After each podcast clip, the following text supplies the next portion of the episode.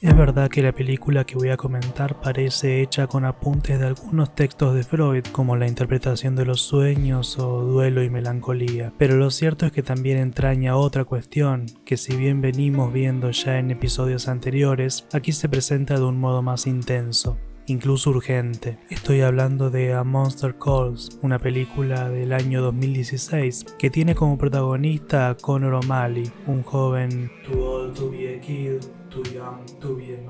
La película comienza con una pesadilla. El niño se halla en un cementerio sosteniendo a su madre, quien cuelga a punto de caer a un abismo que se abre a sus pies. En el mismo momento en que el niño la suelta, despierta totalmente angustiado. Lo diré de inmediato. A Monster Calls es una historia de un duelo, del duelo de Connor por perder lentamente a su madre. La trama se desarrolla dejando ver al chico haciéndose cargo de la casa y de su madre, mientras lleva como puede su vida escolar, lo cual incluye tener que lidiar con un grupo de pares que asiduamente lo golpean y humillan. Para nosotros, los espectadores, está más que claro lo que sucede. Para los personajes también lo está y hay que decirlo, para Connor está igualmente claro, pero él se refugia en un gran como si, trata de seguir su vida lo mejor que puede cargando el peso a cuestas. Hay una gran verdad que se cuela forzosamente por los intersticios de fragmentos de conversaciones escuchados por casualidad. Su mamá se muere. Ineludiblemente se muere. Connor se halla en un estado que coincide con la caracterización que Freud hace de la melancolía. La melancolía se caracteriza psíquicamente por un estado de ánimo profundamente doloroso, una cesación de interés por el mundo exterior, la inhibición de todas las funciones y la disminución del amor propio. Una noche ocurre lo fantástico de esta película.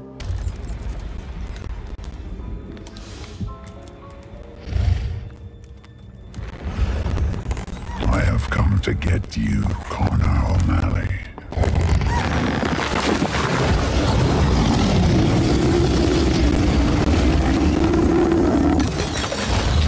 Why don't you run, Connor O'Malley? Why don't you run for your mother?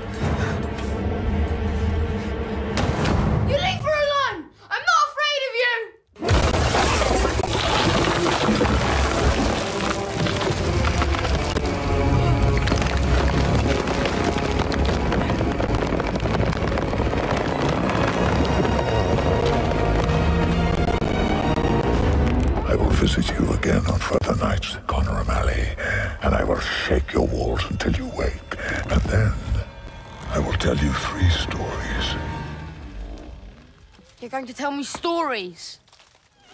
I am.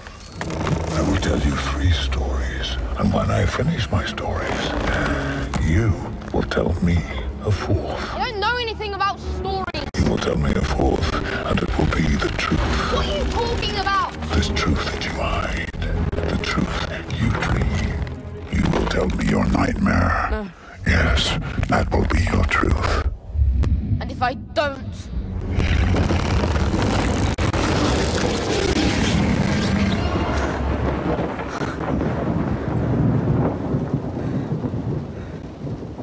Al otro día llega su abuela a casa para ayudar a la familia y le anuncia que pronto deberá ir a vivir con ella. Da por sentado lo que ocurrirá en el corto plazo, y eso es quizá lo que más enfurece al niño. La abuela planea el futuro en base a una verdad que Connor se empeña en desconocer, pero que poco a poco irá aceptando. Después de todo, esa no es la verdad más terrible a la que se enfrenta. Ante la perspectiva de tener que ir a vivir con su abuela, el monstruo vuelve para contarle la primera historia. Un rey pierde a sus hijos en la guerra y la reina no puede soportarlo. El monarca queda solo con su nieto, a quien cría a la imagen de un príncipe y contrae nuevas nupcias con una hermosa mujer. Pasado un tiempo cae enfermo y muere.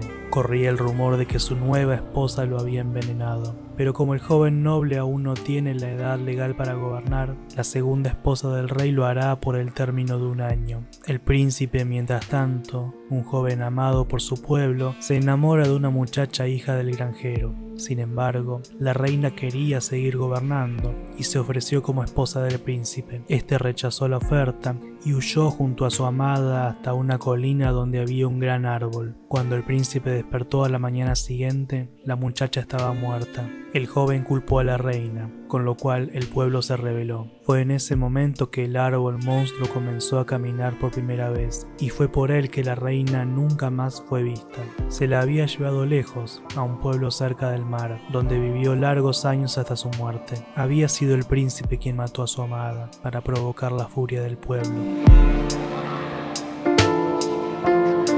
La historia no tiene un buen desenlace, pero sí tiene un final verdadero. Lo destacable de este relato es la puesta en juego de la complejidad de las bestias humanas. Connor comienza a entender a través de estas historias que la frontera entre buenos y malos es una simplificación que no se ajusta a la realidad y que no tiene por qué ajustarse a su propia vida. Todo se precipita cuando su mamá le anuncia que debe volver al hospital para probar un último tratamiento. Es una pequeña conversación en la que ambos se mienten. Los dos saben que están mintiendo y también saben que el otro le está mintiendo. Quizás eso es lo que hace posible que esa conversación tenga lugar. Just had a bit of a bad reaction.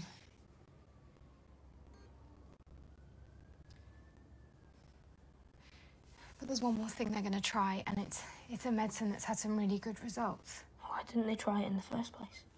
Because this is something you take when the other stuff hasn't worked the way they want it to.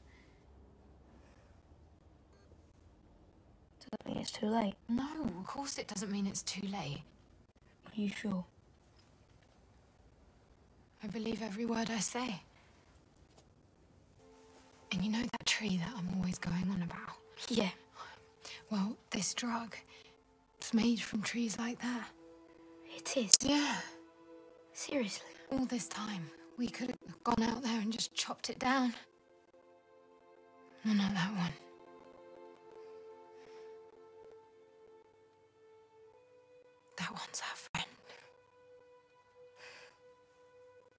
Está claro que Connor quiere creer en el tratamiento, más aún porque se vincula con ese monstruo que lo visita.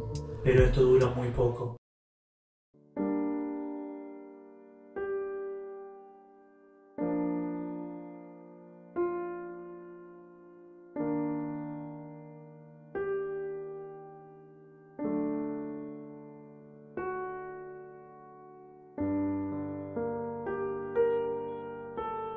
Aquí toma relevancia el sentido estricto de las palabras que el monstruo le dijo a Connor en una de sus visitas. El niño supuso, nosotros también a decir verdad, que el monstruo había venido a sanar a su madre. Y esto tiene todo el sentido del mundo. Ella es la que está enferma, ella es la que está por morir. De hecho, Connor le dice, si eres un árbol curativo, necesito que cures. Y la réplica del monstruo ya no es tan contundente. Y así lo haré, le dice. Comienza a aparecer aquí una ambivalencia en la fe de Connor. En algún punto ya ha aceptado que a su madre no le queda mucho tiempo. Al despedirse de su padre, quien debe volver a Estados Unidos, hay un atisbo de aceptación, pero de todos modos no quiere pronunciar las palabras, ni mucho menos escucharlas.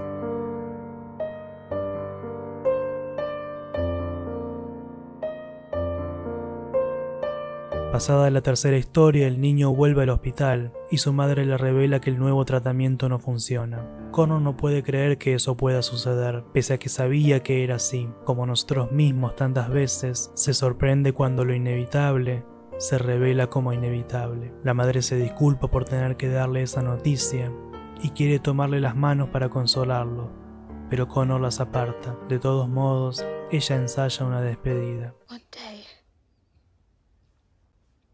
You look back and you feel bad for being so angry, you couldn't even speak to me. You have to know that that was okay. Connor se enoja, por supuesto, pero no con ella, ni con él mismo. Elige a otro para depositar su furia, el monstruo. Le reclama haberle mentido, haberle dicho que la iba a curar y no cumplir su promesa, pero el monstruo le revela el verdadero sentido de sus palabras. Came to heal you. Me! I'm the one who needs healing! How many times do I have to tell you? My mum's the one who...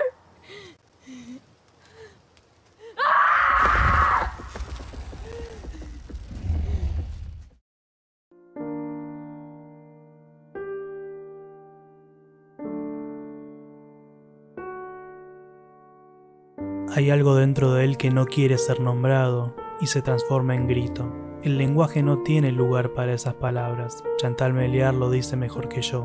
Escribir para decir el grito, para arrancarlo, para convertirlo, para transformarlo, para desmenuzarlo, para eliminarlo. Escribir el dolor para proyectarlo, para actuar sobre él con la palabra. Sin embargo, aceptar que su madre estaba muriendo no era toda la verdad. Ver a su mamá caer en el abismo de su pesadilla no era toda la historia. Pero sí está claro que es un sueño casi de manual. En palabras de Freud, muy distintos de estos son los sueños en que aparece representada la muerte de un pariente querido y sentimos dolorosos afectos. Su sentido es, en efecto, el que aparece manifiesto en su contenido, o sea, el deseo de que muera la persona a que se refiere. El monstruo anuncia que es la hora de que Connor cuente la cuarta historia.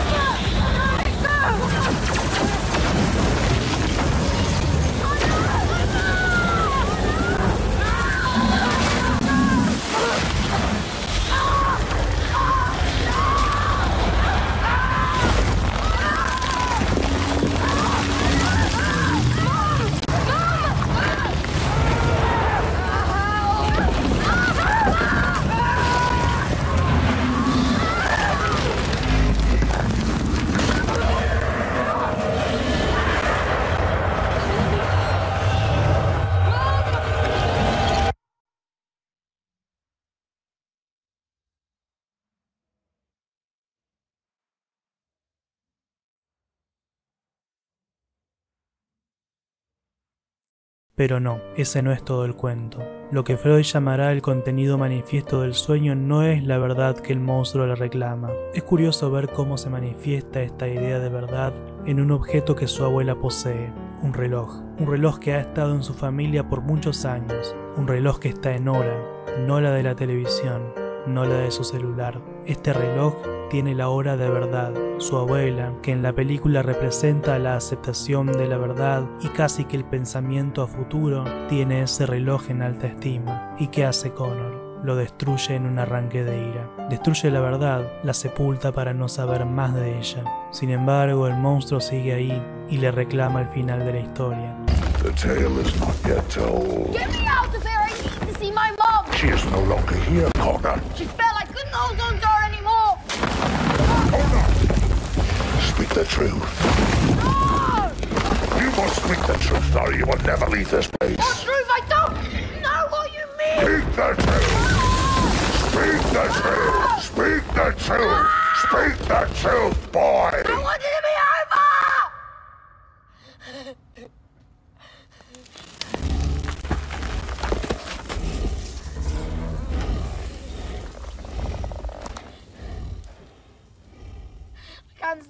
That she'll go. I want it to be finished. I let her fall. I let her die.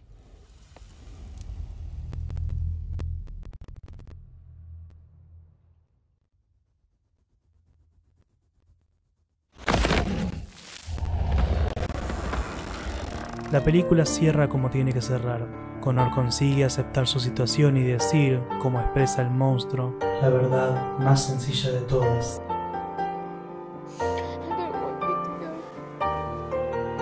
Más allá de las reminiscencias psicoanalíticas, que están más que presentes y son importantes en la película, me interesa quedarme con la idea del poder sanador de las historias. En principio, para hacernos comprender la complejidad del mundo y de nosotros mismos más allá de las simplificaciones bipartitas a las que nos tienen acostumbrados los medios de comunicación, ciertos sectores de los discursos científicos y algunos productos culturales de consumo masivo. En segundo término, porque nos obligan a decir, si las producimos, o hacer dichos si las consumimos. Esta cuestión va más allá de sentirse identificado con un personaje o con una situación. Se trata de alcanzar un entendimiento más sutil, saber fehacientemente que somos bestias compuestas de historias que contamos y que nos cuentan, por más que a veces sea algo difícil de aceptar. En esta película el monstruo asimila ciertas historias con mentiras que contamos para sentirnos mejor, para evadir el dolor, y que no hay nada más humano que ello. Estoy de acuerdo con la última parte, pero no estoy seguro de que la dialéctica de la verdad y la mentira sea tan relevante en este caso, simplemente porque además de ser eso que narramos, también hacemos eso que narramos, es decir,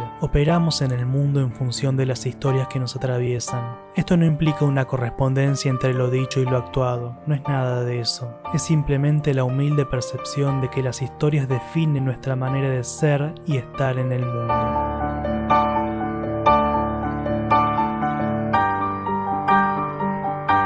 En nuestra historia, en fin, estamos solos, al borde de un abismo de pesadilla, aferrados a algo que nunca dejaremos ir, aunque seamos nosotros los que vamos cayendo, sin la perspectiva de despertar.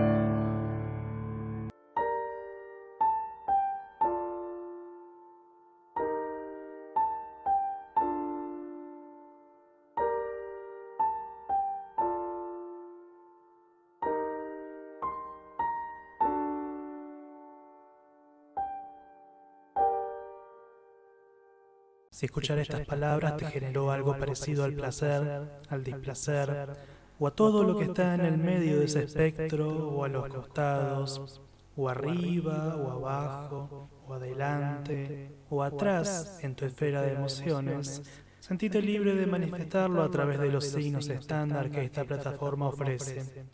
Y si tu carácter autoritario te lleva a pensar que alguien más debería sentir lo mismo al respecto, compartíselo. Muchas gracias y hasta la próxima.